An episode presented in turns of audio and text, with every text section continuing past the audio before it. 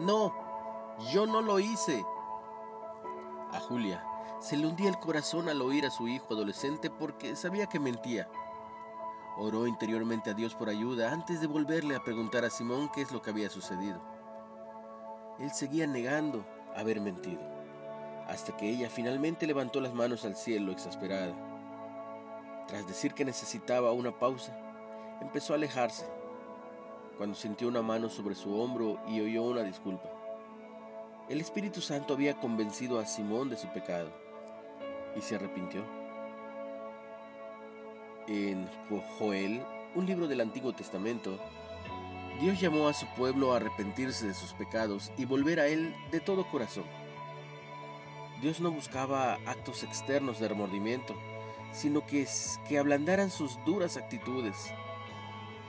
Rasgad vuestro corazón y no vuestros vestidos y les recordó que es Dios misericordioso y clemente, tardo para la ira y grande en misericordia.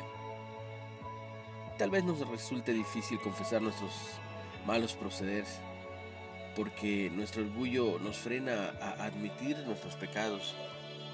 Quizá falseamos la verdad y justificamos nuestros actos, diciendo que fue solo una mentira piadosa. Pero cuando escuchamos el recordatorio amable pero firme de Dios, nos arrepentimos. Nos perdonará y nos limpiará de toda maldad. Velo en primera de Juan 1.9.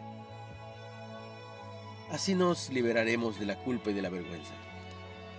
Una reflexión de Amy Boucher. ¿Cómo te sentiste cuando dijiste una mentira piadosa? ¿Cómo darte cuenta de lo que hiciste te hizo ver tu pecado y te llevó a arrepentirte? Señor, ayúdame a hablar la verdad, tu verdad.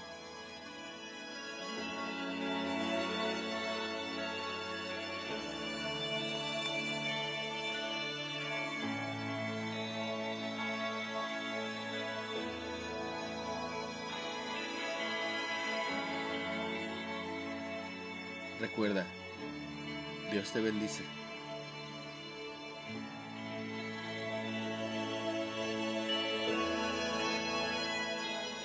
y se lo pedimos también en el nombre de Jesús.